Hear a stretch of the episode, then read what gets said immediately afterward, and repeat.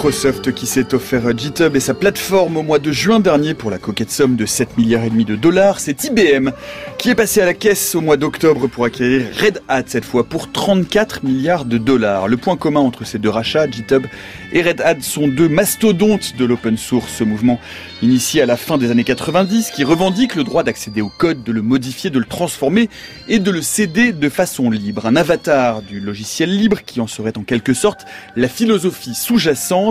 Est-ce à dire que l'informatique s'est radicalement convertie à une idéologie libertaire? C'est assez loin d'être le cas.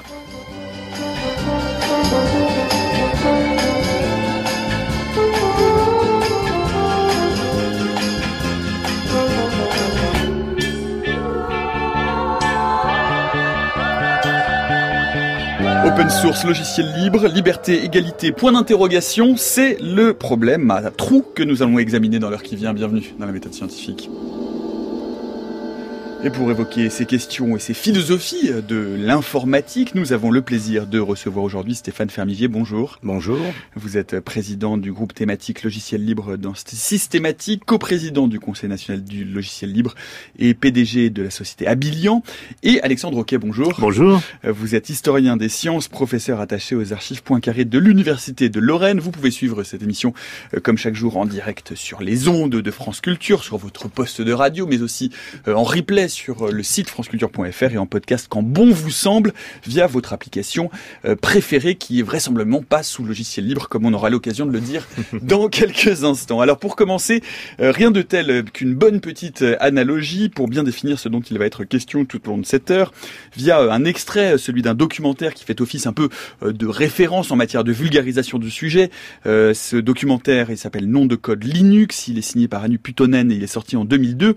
Linux, c'est ce système d'exploitation open source, un logiciel libre, hein, qui est l'un des piliers fondateurs de ces mouvements. Écoutez comment il est défini dans ce documentaire.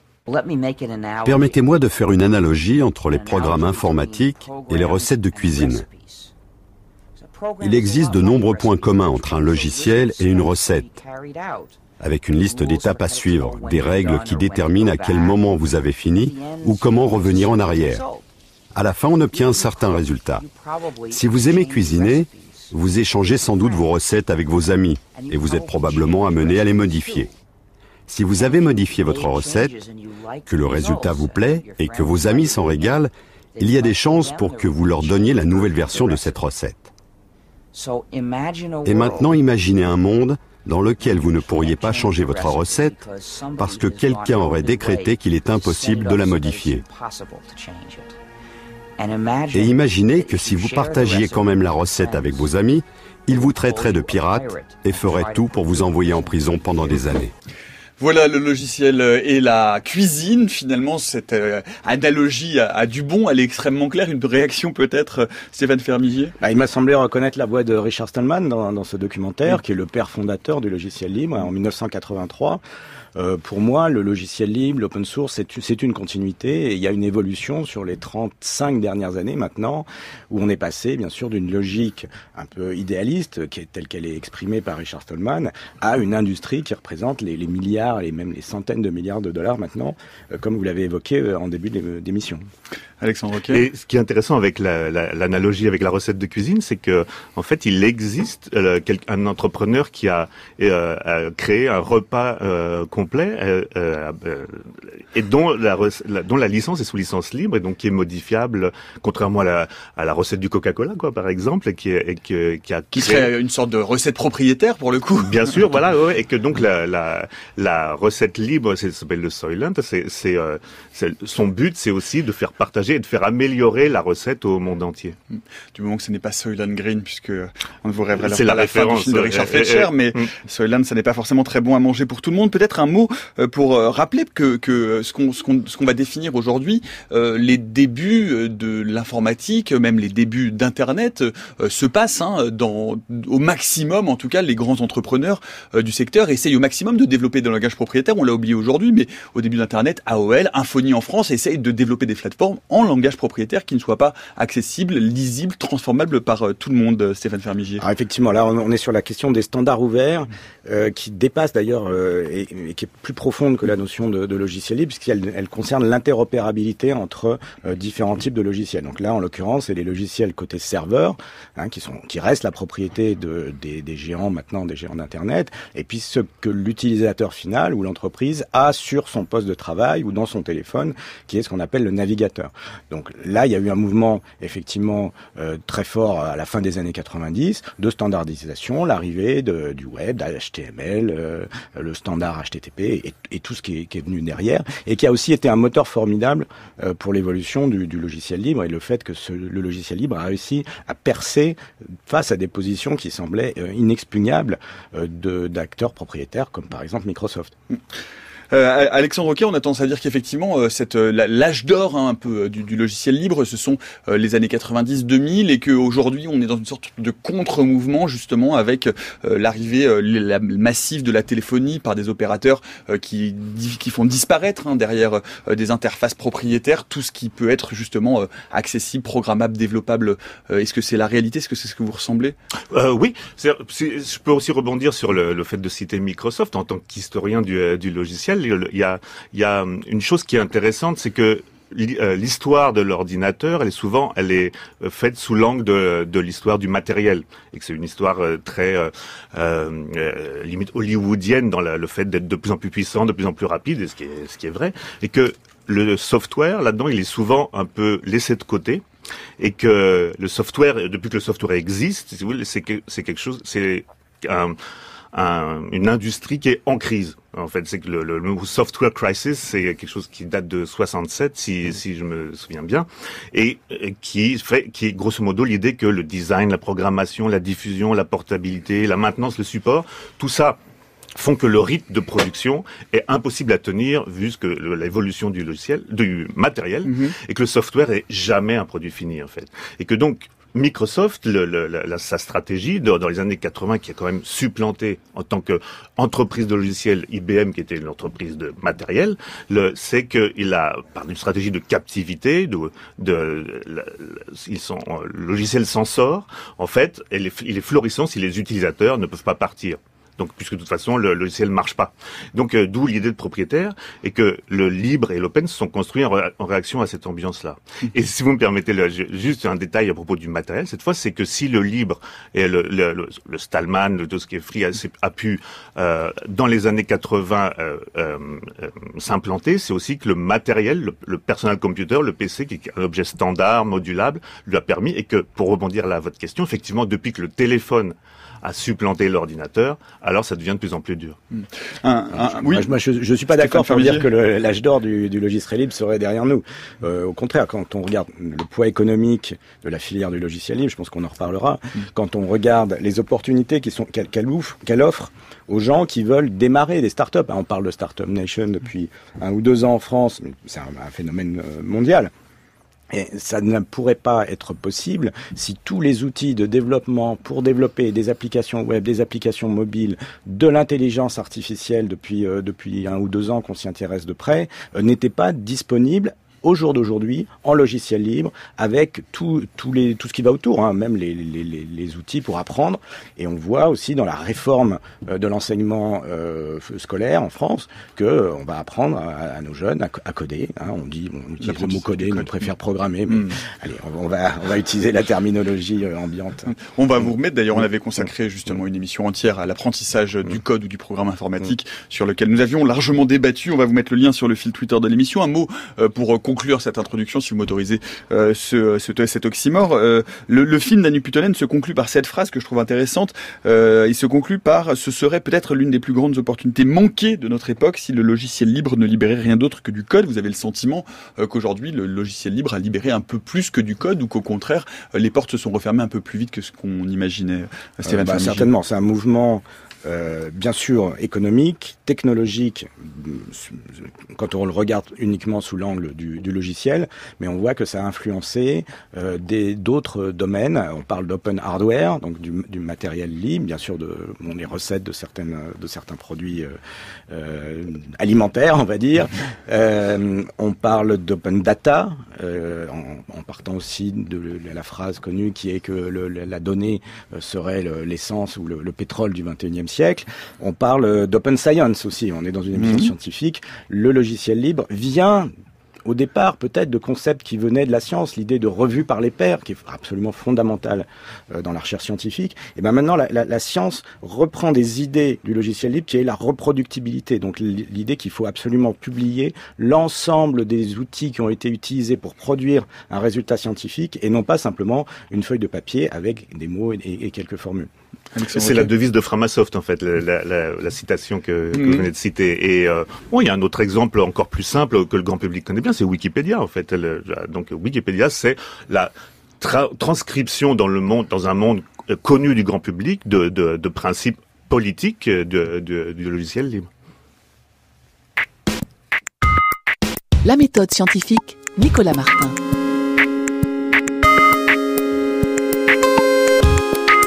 À 16h10 sur France Culture, nous parlons de logiciels libres et d'open source. Vous allez voir que ça n'est pas tout à fait la même chose, mais on va justement essayer de préciser cette différence dans quelques instants. Nous en parlons avec Stéphane Fermigier euh, et Alexandre Oquet. Bien justement, alors commençons peut-être par là.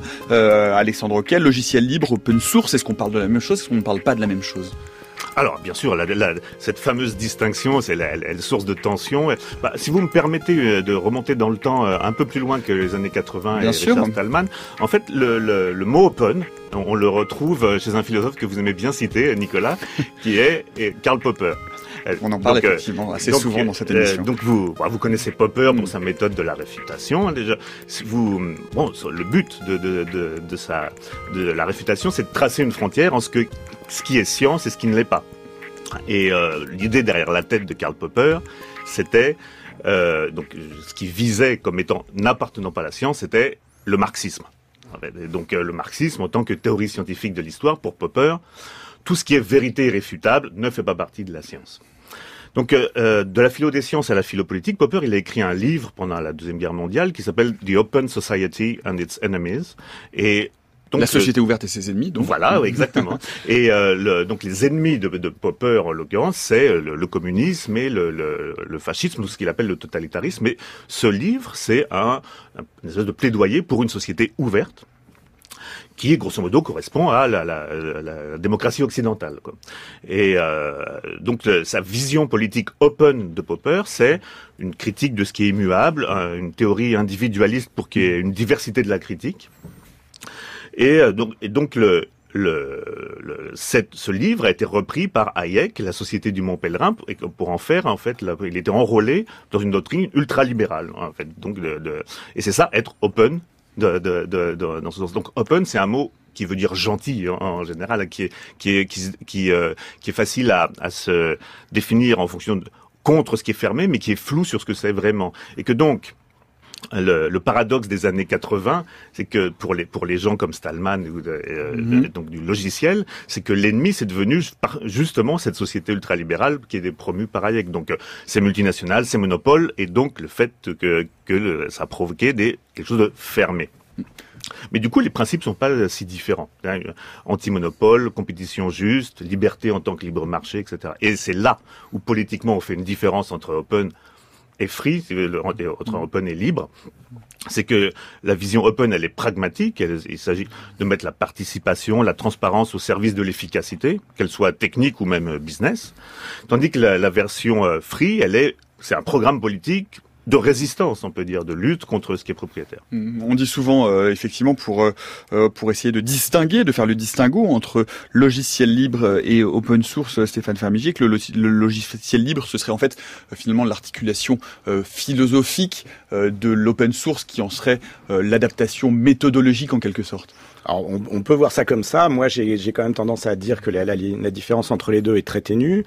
Euh, et donc il faut revenir un peu euh, à, l'histoire peut-être. Pour, repartons effectivement de euh, pourquoi le, mot open source a été introduit. Donc free software, c'est une expression qui a été inventée essentiellement en 83 ou 84 par Richard Stallman, mm. et pendant 15 ans, il y a eu un développement déjà assez considérable. Des, des dizaines, des centaines de logiciels libres euh, ont été produits par la Free Software Foundation, mhm. l'organisation qui a été montée par Richard Stallman, et puis, et puis plein d'autres gens.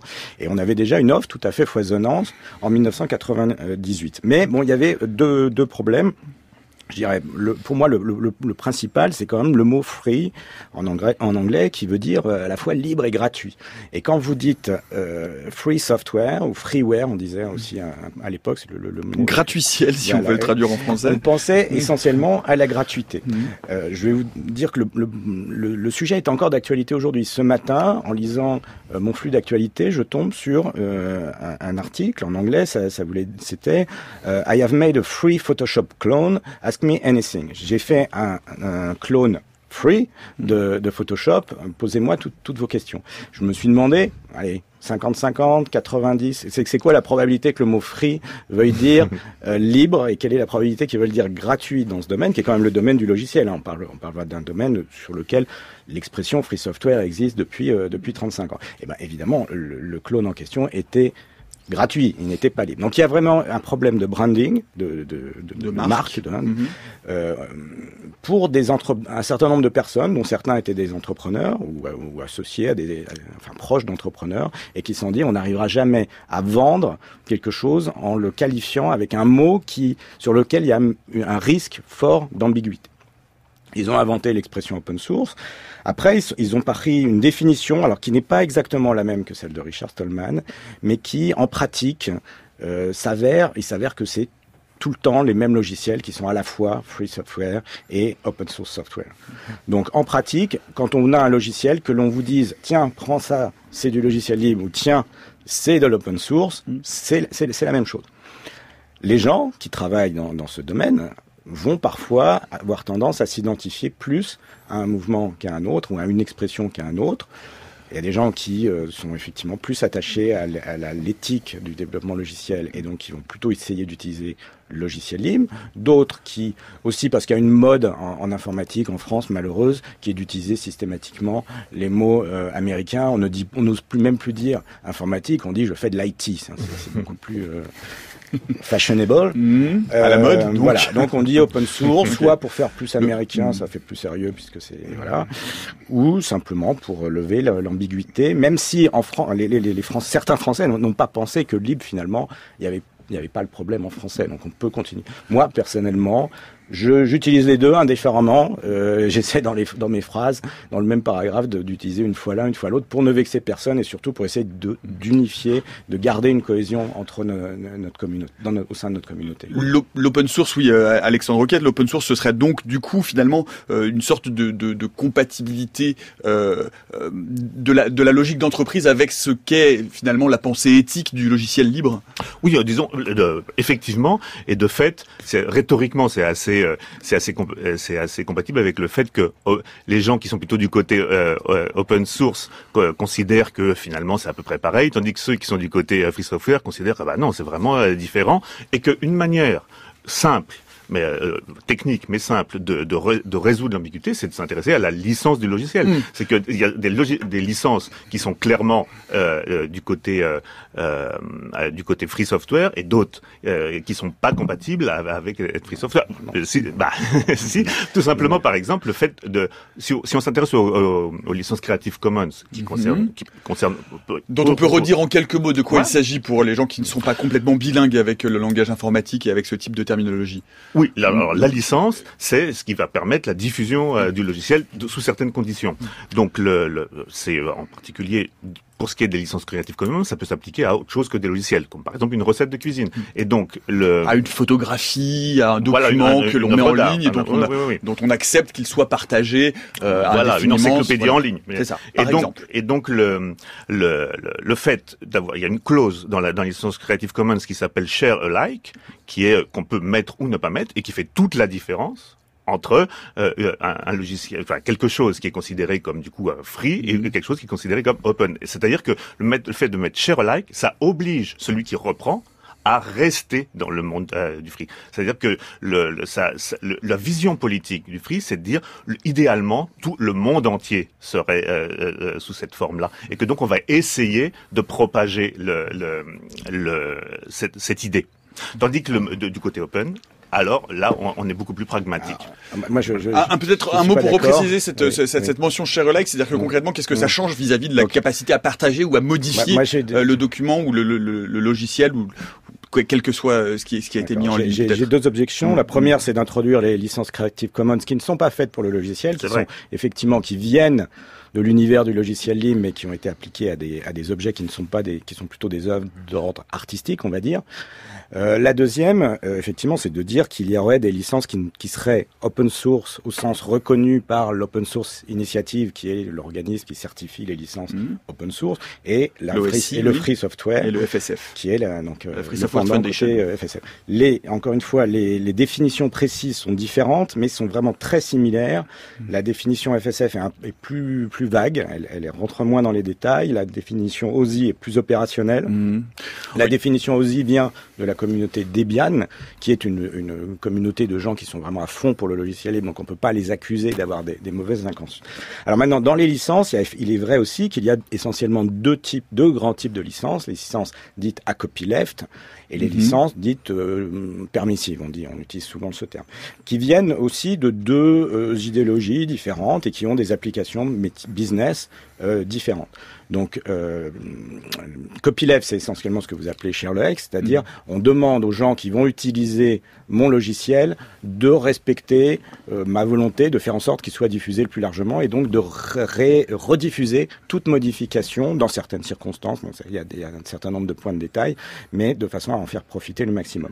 Et les licences dites euh, permissives, la plus connue étant la licence BSD, qui vient d'une communauté très forte aussi, celle des Unix BSD, qui est une autre forme de système d'exploitation libre, euh, où elle, au contraire, les gens sont, sont tout à fait contents qu'on utilise le logiciel sans qu'il y ait forcément de, de, réciprocité. Donc il y a tout un éventail, il y a peut-être 70 ou mhm. bon, il y en a une dizaine ou une quinzaine qui sont vraiment importantes. Elles sont effectivement, elles peuvent être classées en deux ou trois catégories il est important de, bien les connaître. Il y a tout un des enjeux juridiques forts quand on est développeur, quand on est chef d'entreprise, quand on est chercheur et qu'on veut valoriser sa recherche euh, pour choisir les bonnes licences en fonction d'un usage. Il n'y a pas que, ah, évidemment, ça aussi, ça peut être aussi en fonction d'une idéologie qu'on a soi-même, mais c'est aussi en fonction de l'usage qu'on veut en faire en termes par exemple, de valorisation.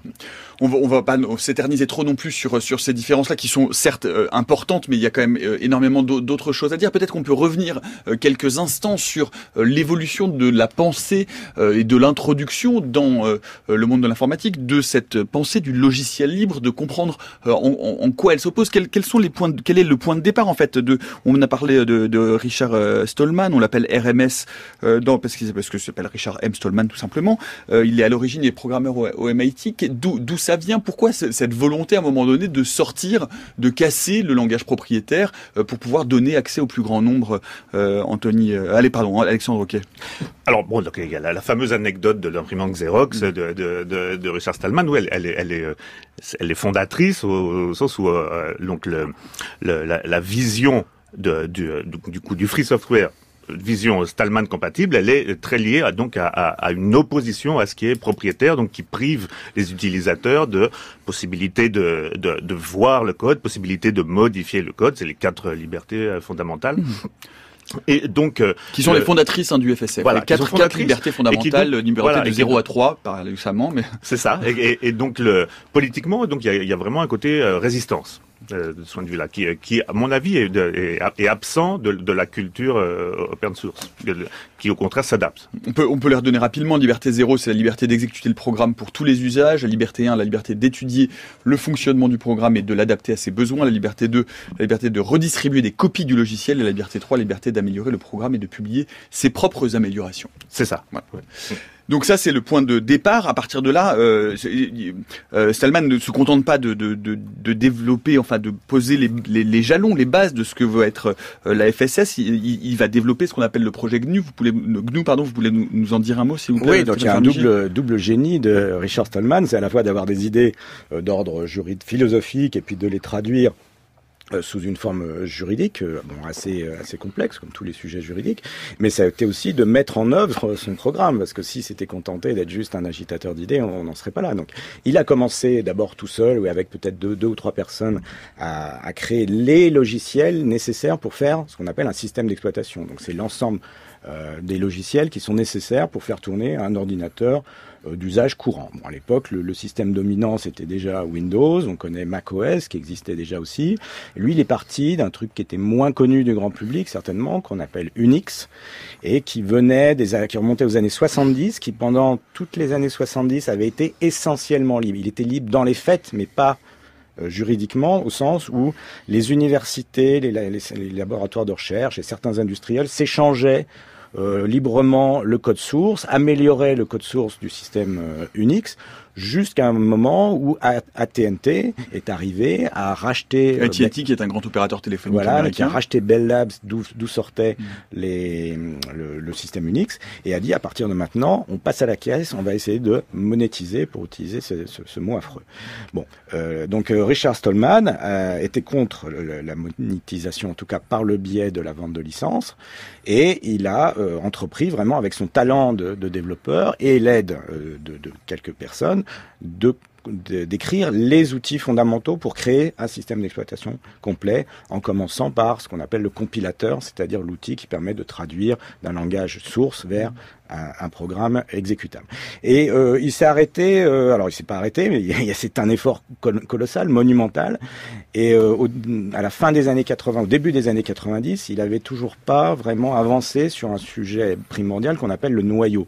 Le noyau, c'est le bout de programme qui est vraiment l'interface entre la machine et les programmes que l'utilisateur exécute. Et c'est là qu'il y a un, un deuxième euh, programmeur extrêmement doué et, également une, euh, une, personnalité extrêmement forte est arrivé, Linus Torvalds, qui lui, euh, jeune euh, étudiant d'une vingtaine d'années, s'est dit bon, je, pour m'amuser, je vais faire le noyau, un noyau et puis je vais l'appeler Linux parce que ça, ça, sonne bien avec mon prénom. Et bon, bah, comme on dit, le, le, reste appartient à l'histoire. Linux est devenu un, un système dominant. C'est le système, faut le savoir, hein, c'est le système qui est dans Android. Android oui. Utilise mmh. équipe 90% des téléphones portables dans le monde. Il y a je ne sais trop combien de milliards de téléphones, de smartphones dans le monde. Donc euh, presque tout le monde a un Linux dans sa poche.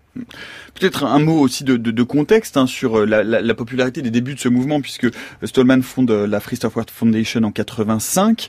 Euh, on, est vraiment au tout début de l'informatique grand public, à l'époque de la multiplication euh, des marques, encore une fois, des langages propriétaires, ou au contraire, il y a plein d'opérateurs qui, apparaissent euh, dans le secteur et qui comptent bien euh, modéliser au maximum leur programme, leur langage à eux développés maison et de les rendre les moins compatibles. On n'est pas du tout dans une logique de réseau et de partage à cette époque-là, Alexandre Roquet. Oui, mais paradoxalement, c'est le, les, les, ces, deux idées, à la fois le côté euh, Microsoft de, de, de, domination du monde par le logiciel de, de cette époque-là et le, le, le, comment dire toutes les histoires à propos de Stallman et ensuite de Linus Torvald qu'on vient de raconter, elles, elles sont le, leur point commun, c'est d'avoir un, le, ce que je disais tout à l'heure, un matériel qui était euh, le, le, personal computer, le PC, qui était le, qui, qui s'adaptait à, à, ça.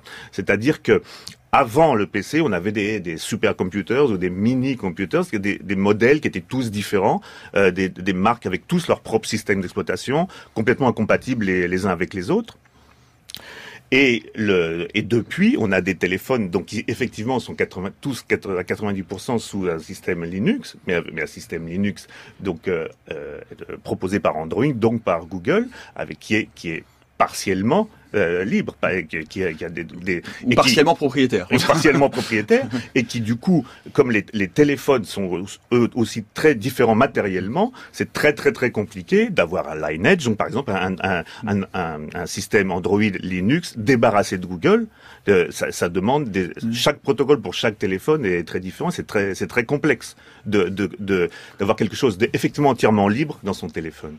Et entre 85 et 98, entre euh, entre entre Stallman et Eric Raymond et Brut Perens qui vont être à l'origine justement de l'open source initiative. Que se passe-t-il et pourquoi finalement ce besoin de traduire cette Free Software Foundation, ce logiciel libre, dans une autre forme, finalement dans une autre forme plus entreprise compatible entre guillemets, Alexandre Quay Oui, bah, j'en reviens aux licences, c'est-à-dire que si vous considérez que votre but, votre but, c'est pas que le monde entier soit libre, mais de développer des outils qui soient compatibles, le plus compatibles possible avec euh, notre, vos outils et les outils qui existent dans le monde, c'est donc du coup vous développez des choses que vous allez pouvoir essayer de rendre compatibles avec des choses qui sont propriétaires.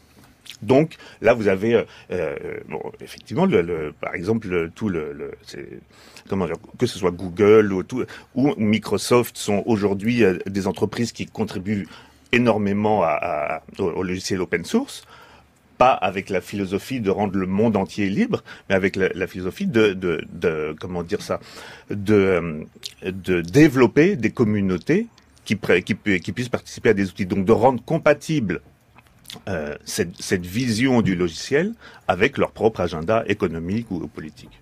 Stéphane Alors, ce qui s'est passé effectivement euh, autour de 97-98, c'est l'émergence euh, de sociétés de plus en plus importantes euh, qui euh, ont fondé leur leur modèle d'affaires et qui ont fondé leur comment dire, qui ont réutilisé de manière extrêmement profonde le logiciel libre qui avait été développé un peu dans la nature, soit par la Free Software Foundation de manière très structurée, mais aussi de manière beaucoup plus diffuse par une multitude d'acteurs, y compris Linus Torvalds et tous les gens qui tournaient autour du, du noyau Linux.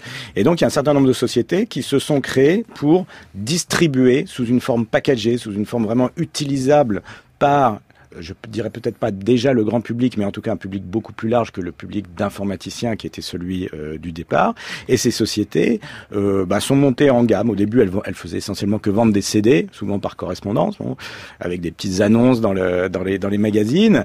Et progressivement, elles se sont dit non, l'argent, enfin, si on veut vraiment développer notre, notre activité, il faut aller voir des entreprises, des entreprises qui déjà à l'époque pensaient à remplacer leurs Unix propriétaires, donc des machines assez chères, avec des marges énormes côté constructeur, par du PC générique, du PC euh, finalement acheté à, un coût beaucoup moins élevé, mais avec le logiciel qu'il fallait trouver pour euh, euh, avoir le, même type de service que, ce qu'on avait avant. Donc il y a eu cette, bascule, c'est vraiment le monde économique, ou en tout cas une, partie du monde économique, qui a voulu s'emparer, qui s'est emparé du sujet, mais qui s'est retrouvé face à ce problème de, de marque, hein, d'image de, marque et de branding dont je parlais tout à l'heure. Logiciel logiciel logiciel logiciel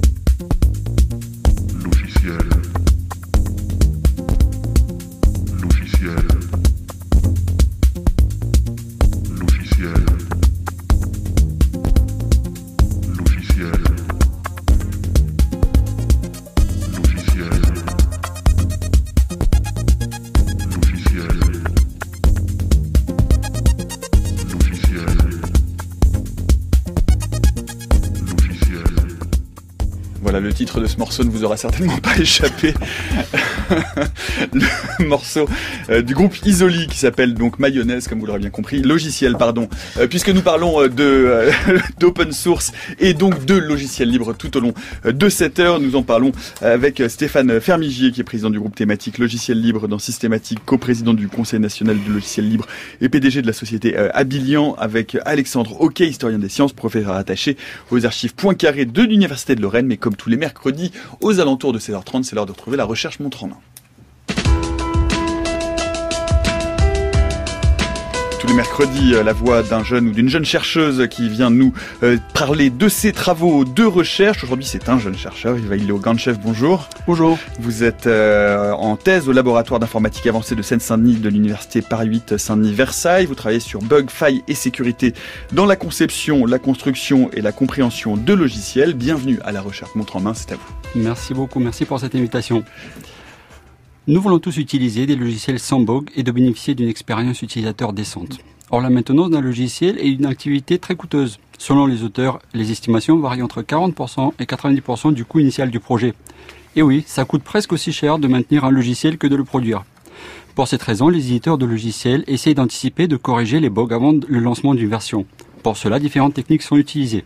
Historiquement, la méthode formalisée la plus ancienne est celle qu'on appelle, la complexité cyclomatique de McCabe. Une autre méthode consiste à utiliser des faiseurs. Ma recherche fait partie d'une troisième voie, l'analyse des métadonnées des dépôts de logiciels. Dans mon cas, il s'agit bien de dépôts de logiciels libres. Métadonnées? Oui, ce sont des données qui expliquent des données. Par exemple, si on considère qu'un fichier de code source est une donnée, les métadonnées sont des informations comme qui a produit la dernière modification du fichier, à quelle heure et depuis où, ou encore combien de lignes ont été modifiées depuis la dernière version. On peut appeler cela des métadonnées simples ou non liées. On distingue aussi des métadonnées complexes qui nécessitent le recoupement de plusieurs métadonnées simples, voire des informations en provenance de plusieurs dépôts différents. Par exemple, combien de personnes ont travaillé sur un fichier? Comment est organisé le réseau des développeurs entre différents modules d'un programme? Le temps de résolution d'un bug ou bien le nombre de bugs par version?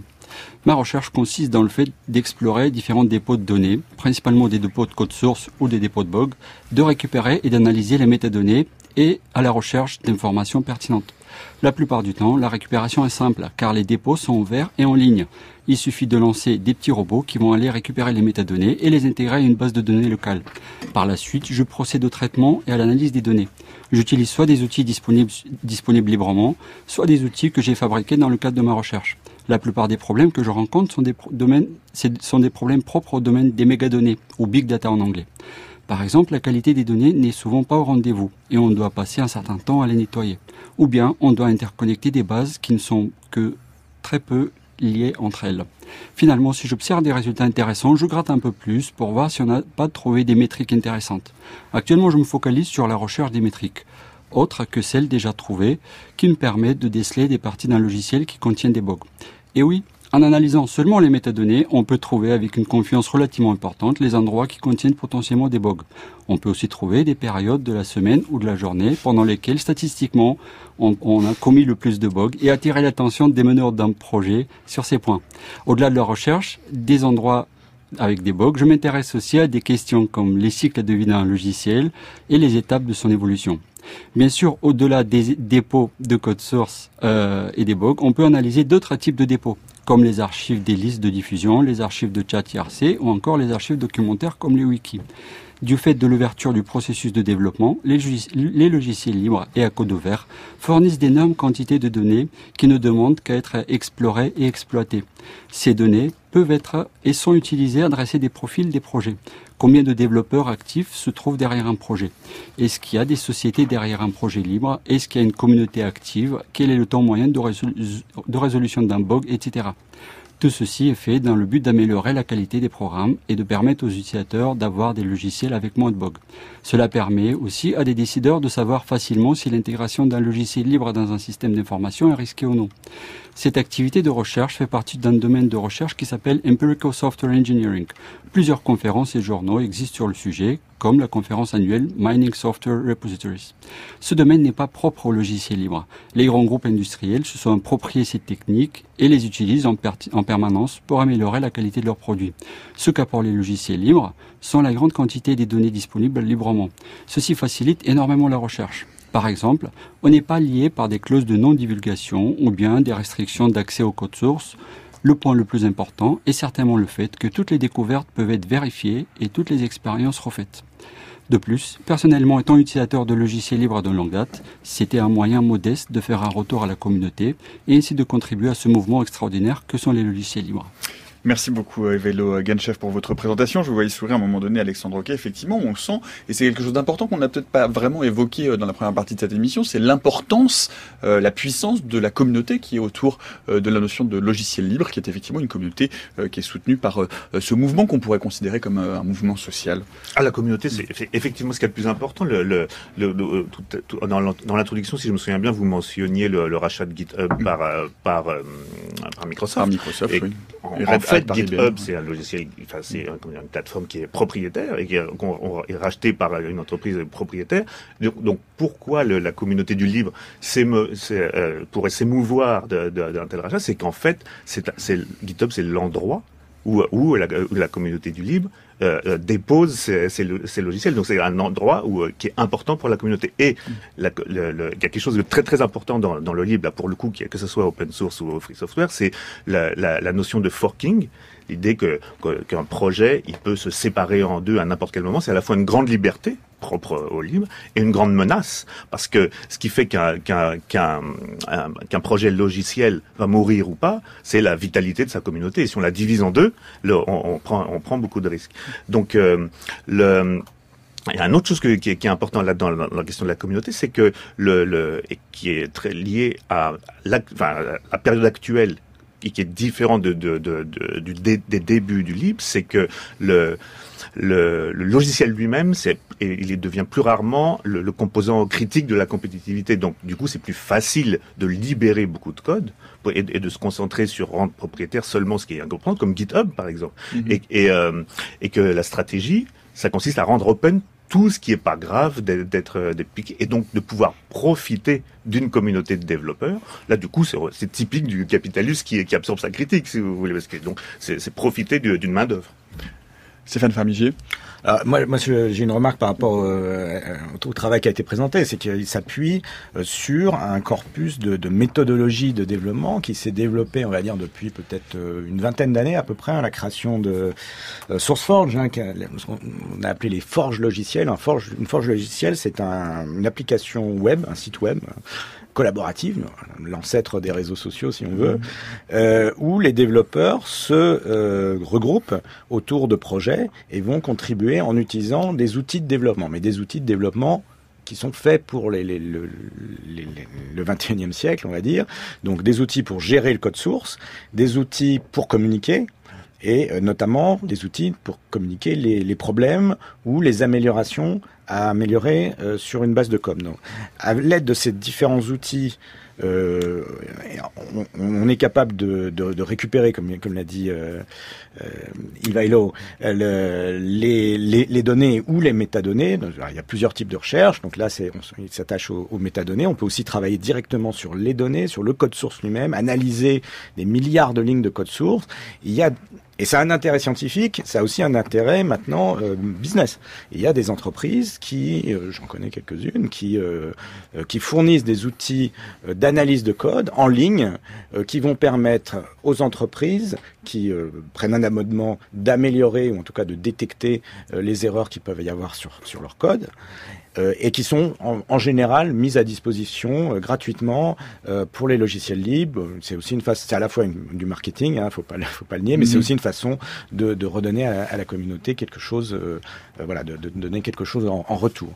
J'ai- J'aimerais qu'on on en arrive aujourd'hui au, au temps présent, à l'heure actuelle, avec un exemple important, une question centrale en tout cas, qui est la position, le rôle aujourd'hui de l'administration et des entités publiques vis-à-vis de l'open source et du logiciel libre. Bonjour Antoine Beauchamp. Bonjour Nicolas, bonjour à toutes, bonjour à tous. Vous êtes rendu à l'ANSI, qui est l'Agence nationale de la sécurité des systèmes d'information, euh, pour euh, examiner un système qui s'appelle ClipOS, un système qui a pour vocation pr- précisément de renforcer euh, la sécurité informatique. Oui, l'ANSI, donc cette agence, elle est rattachée en France au cabinet du Premier ministre et son but, c'est d'assurer la défense des systèmes d'information de l'État, mais aussi de conseiller et de soutenir les administrations et les opérateurs d'importance vitale dans leur sécurité informatique. J'ai rencontré Vincent Strubel, qui est sous-directeur de l'ANSI et qui m'a parlé de ClipOS, donc ce système d'exploitation développé par l'agence et qui s'ouvre grâce à l'open source aux contributions extérieures. Vincent Strubel nous explique l'intérêt de l'open source dans le développement d'un système informatique comme ClipOS et nous dit aussi pourquoi l'open source peut jouer un rôle dans la sûreté informatique et la protection d'informations sensibles, que ce soit au sein de l'administration ou bien d'industries dites critiques. ClipOS, c'est un système d'exploitation Linux, donc c'est ce qu'on appelle une distribution Linux, c'est un ensemble de logiciels qui forment euh, bah, tout l'environnement logiciel d'un ordinateur. Euh, sa spécificité, c'est qu'il a été non pas écrit mais adapté par l'ANSI pour renforcer sa sécurité. En particulier, il permet de cloisonner plusieurs environnements logiciels sur le même poste, c'est-à-dire qu'on a deux bureaux complètement isolés entre eux, qui permettent de traiter des informations sensibles d'un côté et non sensibles de l'autre parce que par exemple on, est connecté sur Internet, mais en même temps on veut faire de la messagerie sensible ou administrer à distance des systèmes d'information critiques ou des choses comme ça. Donc ça, permet d'isoler ces deux, ces deux cas d'usage. Et plus généralement, c'est quelque chose qu'on a pensé pour résister aux attaques informatiques qu'on connaît. Soit ne pas y être vulnérable, soit y être vulnérable mais moins qu'un système d'exploitation classique, en ce sens qu'il est... Je prendrais l'analogie de la construction navale, quand on veut faire un bateau qui ne coule pas, non seulement on lui donne une coque solide, mais en plus on le découpe en compartiments de telle sorte que quand il y a un trou dans la coque, on perd un compartiment mais pas tout le bateau. Et bien là, on a fait pareil en informatique avec euh, avec ClipOS, euh, qui est découpé en compartiments, de telle sorte que si un virus, par exemple, prend la main quelque part sur un compartiment du système, il n'infecte pas tout. Et donc on garde l'essentiel. Alors ce système est développé en open source. Est-ce que tout le monde peut y contribuer? Alors, il, n'a pas été initialement développé en open source. C'est quelque chose qui existe depuis 10 ans, plus de 10 ans à l'ANSI, euh, qui n'était pas conçu à la base pour faire de l'open source. Euh, et on, ça fait un moment qu'on se dit qu'on veut le publier. On était confronté au dilemme classique dans ce cas-là, qui est on a fait un développement insulaire en vase clos et ouvrir ça à des contributeurs externes, c'est pas forcément leur faciliter la tâche, parce que c'est devenu quelque chose de très compliqué. Donc là, on saisit l'occasion d'une réécriture partielle, de reposer un certain nombre de concepts de base qui ont un peu vieilli ou qui pourraient être faits mieux maintenant. Et donc, on ouvre une nouvelle version. On a publié la version antérieure à titre de référence. Je pense pas qu'elle soit utilisable telle qu'elle par euh, un, extérieur à l'ANSI. On ouvre le développement d'une nouvelle version, alors qu'elle est dans un, dans un état assez préliminaire à ce stade. Mais là-dessus, toutes les contributions sont évidemment bienvenues. Qu'est-ce que vous répondez à ceux qui vous disent que une agence nationale de sécurité informatique ne doit pas euh, se mélanger avec euh, l'open source, avec l'ouverture. Alors, fondamentalement, nous, on ne, s'interdit rien. Hein. notre, notre mission, on, cherche à la remplir le mieux possible. Euh, après, il y a, y a, beaucoup de simplifications on en sort un petit peu, mais sur l'open source et la sécurité, c'est peut-être l'occasion d'en contredire certaines. On pense un peu, on affirme parfois un peu rapidement que l'open source c'est contraire à la sécurité parce que l'attaquant peut voir le code source euh, du logiciel qu'il cherche à attaquer. C'est pas vrai en général. Alors d'un point de vue théorique, il y a quelque chose qui s'appelle le principe de Kershkov, euh, qui vient de la cryptographie, qui dit qu'une solution ne doit pas reposer pour sa sécurité sur le secret de son implémentation. Alors c'est un peu complexe à dire, euh, mais ça veut dire que si, euh, si le, seul, la solidité de la solution dépend du, fait que l'attaquant ne sait pas comment elle est conçue, ça marchera jamais.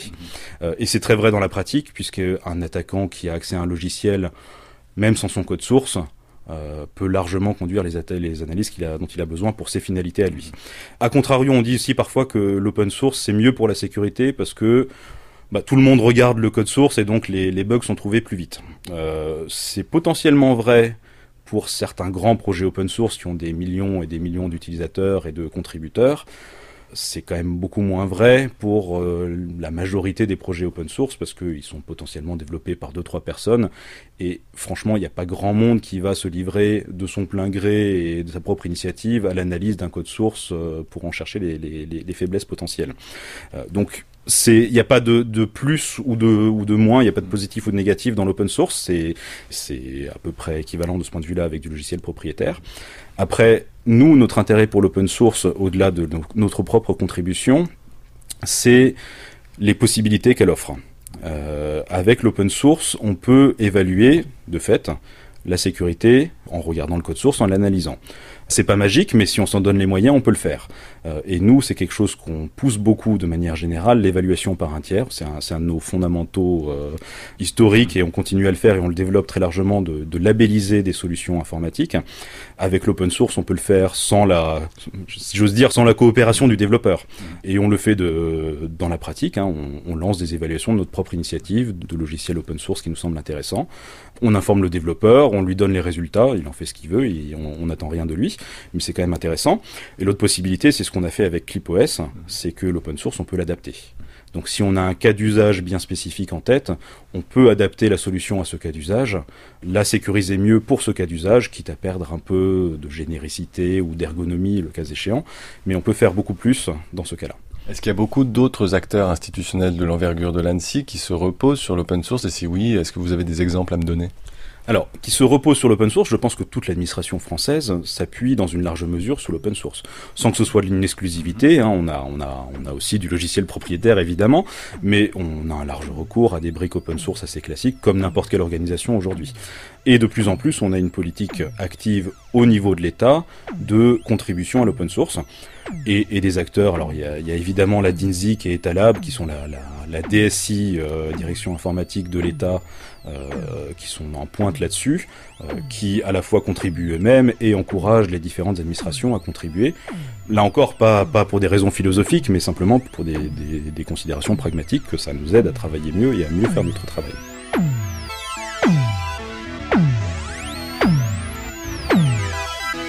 Voilà le reportage du jour sur ce système ClipOS développé par l'Agence nationale de la sécurité des systèmes d'information. Peut-être une réaction simplement à ce que vous venez d'entendre, Alexandre oui, donc là, on parle de, de problématiques de défense nationale, en fait, et, et donc, le, du coup, on parle de, de systèmes d'exploitation faits pour résister aux attaques. Et, et, euh, et que euh, ce qui m'a fait sourire, c'est que le, donc, euh, par exemple, le ministère de l'Éducation nationale, lui, il est complètement inféodé à, à Microsoft, là, des contrats.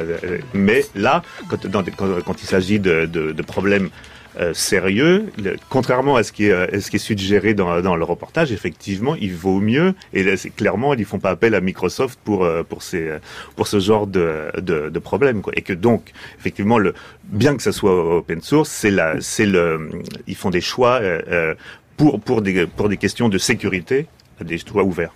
Stéphane Fermigier, pourtant il y a une loi en France, hein, la loi du 7 octobre 2016 pour une république numérique, qui impose l'ouverture par défaut des codes sources composant le logiciel des administrations. Oui, alors c'est un de ces c'est un de ces aspects. D'ailleurs, on pourrait dire que c'est le finalement la, la traduction la, la traduction de, mmh. de, cette loi. Elle, elle elle contient aussi un, un passage qui, qui nous intéresse nous promoteurs disons du, du logiciel libre. C'est l'idée que l'État doit faire la promotion du logiciel libre pour euh, au sein de, de, de l'administration, qu'elle soit euh, centrale, service déconcentré, service hospitalier, enfin tout, tout ce qui dépend de l'État. Euh, donc ça, c'est quelque chose sur lequel on attend encore des, des, des actions, je dirais, fortes de l'État, sachant que la DINSIC, par exemple, doit être le, le, bras armé de ce type de... La DINSIC qui est la direction... interministérielle sur les systèmes d'information. Euh, il y a un mot-clé sur ce sujet, c'est euh, souveraineté numérique. Donc on parle de sécurité avec euh, l'ANSI, mais qu'on parle plus généralement de l'utilisation du logiciel libre au sein de l'administration, euh, c'est euh, probablement le, principal argument pour utiliser le logiciel libre. C'est à la fois de garder au sein de l'appareil de l'État la maîtrise de son informatique, de, son système d'information, une chose qui, qui, devient de plus en plus cruciale et stratégique.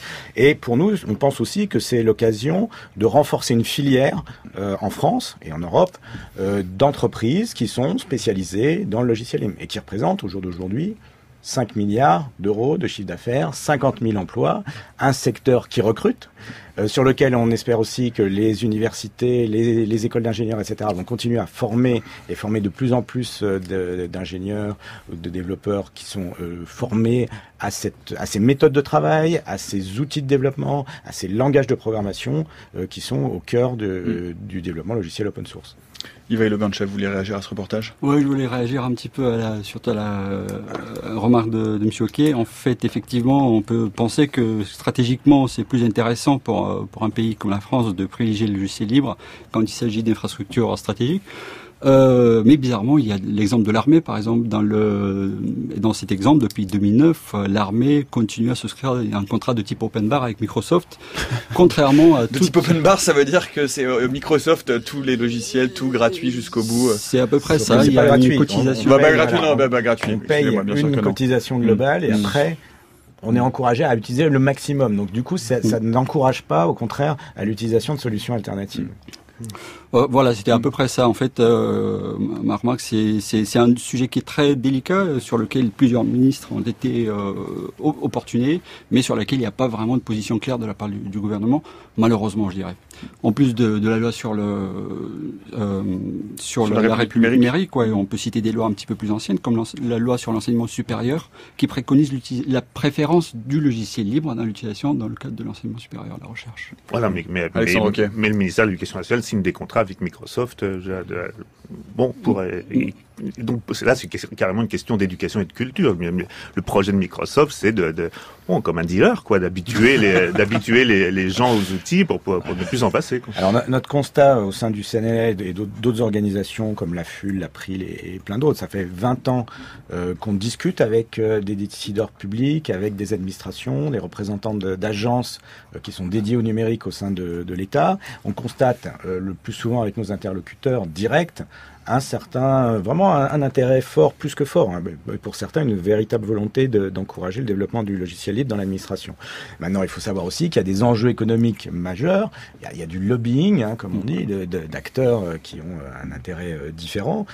donc on essaye aussi, pour, aussi pour cela qu'on essaye de se, de se structurer, d'avoir un discours clair, d'avoir un discours à la fois clair mais aussi actionnable, de pouvoir dire, voilà, sur tel type de solution, notamment les solutions d'infrastructure, mais aussi aussi un certain, certain type d'applicatifs, il y a des solutions et il vaut mieux euh, utiliser ces solutions, encourager le développement de logiciels d'origine française et garantir l'indépendance euh, des, services. Un, tout dernier mot pour conclure, j'aimerais un tour de table pour vous entendre tous les trois sur cette question, parce qu'on on parle de, l'effet incitatif des administrations. On sait qu'il y a un certain nombre de justice, de décisions de justice antitrust qui ont empêché euh, les constructeurs à vendre leurs logiciels, à intégrer leurs logiciels propriétaires à l'intérieur des machines, etc.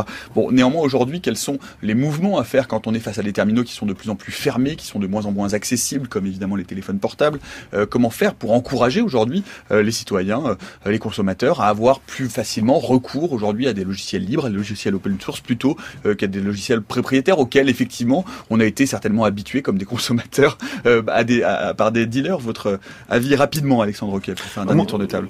Oui, moi je pense qu'au-delà de, de la, question de, de, la, de, la, technique et donc par exemple de la formation d'informaticiens ou d'apprendre à coder ou ce genre de choses, il y a, il y a aussi une question de culture et que en fait moi je, par exemple j'enseigne Wikipédia et, et, et euh, Wikipédia c'est une façon d'essayer de comprendre des enjeux liés à, à, à, tous ces problèmes dont, on vient de parler dans un monde grand public, dans un monde qui n'est pas celui de l'informatique. Il va le euh, Ganchef euh, Aujourd'hui, il faut absolument euh, adapter, enfin il faut une approche euh, stratégique parce qu'une loi ne suffit pas pour décréter le, déploiement des logiciels libres. Il faut, on a eu plusieurs cas où euh, le déploiement euh, a avorté, a résulté en une catastrophe parce qu'il n'y a pas de méthodologie, on ne déploie pas des logiciels libres comme ça. Donc il faut absolument se munir d'une méthodologie de déploiement avec des documentations, des formations. C'est un cycle qui est relativement complexe. Il ne faut pas penser qu'on peut changer les habitudes et une technologie qui est quand même très ancrée aux usages quotidiens euh, juste comme ça par un coup de baguette. Il y a deux méthodologies. Une, c'est top-down, faire par procure, enfin, du haut vers, le bas, mmh. euh, avec des décisions ministérielles, mais l'autre qui est mmh. le bottom-up, qui est du bas par l'intérêt des, usagers, des utilisateurs, qui demandent d'avoir plus d'outils maniables, libres, interopérables. Je pense que le secret se cache, euh, se, se cache quelque part dans le, le, le reprochement de ces deux méthodes. Stéphane Fermiger pour conclure. Alors, il y a, plusieurs types d'utilisateurs de, logiciels. Hein. Il y a d'un côté le grand public et de l'autre les entreprises et les administrations. Donc, on va avoir des problématiques complètement différentes que ce soit d'un point de vue stratégique à long terme ou simplement de satisfaction de besoins immédiats. Donc la recommandation qu'on peut faire pour le grand public, c'est d'utiliser les logiciels libres les plus en vue, donc un navigateur libre, Firefox, bien bien connu, LibreOffice, la suite bureautique, VLC, un logiciel libre d'origine française que pratiquement tout le monde a sur son, sur son portable. Avec lequel on peut écouter votre émission avec des Exactement, on peut écouter euh, la méthode scientifique, on peut regarder ces vidéos, on peut hmm, faire des Ça, c'est pour le grand public. Après, s'initier au codage, on peut partir sur des plateformes de développement qui sont euh, très ouvertes, comme le Raspberry Pi, hein, sur lequel il y, a, il y, a, la possibilité pour les jeunes de s'éclater complètement en faisant, de, en utilisant toutes sortes d'outils euh, de développement et, et de, permettant d'expérimenter.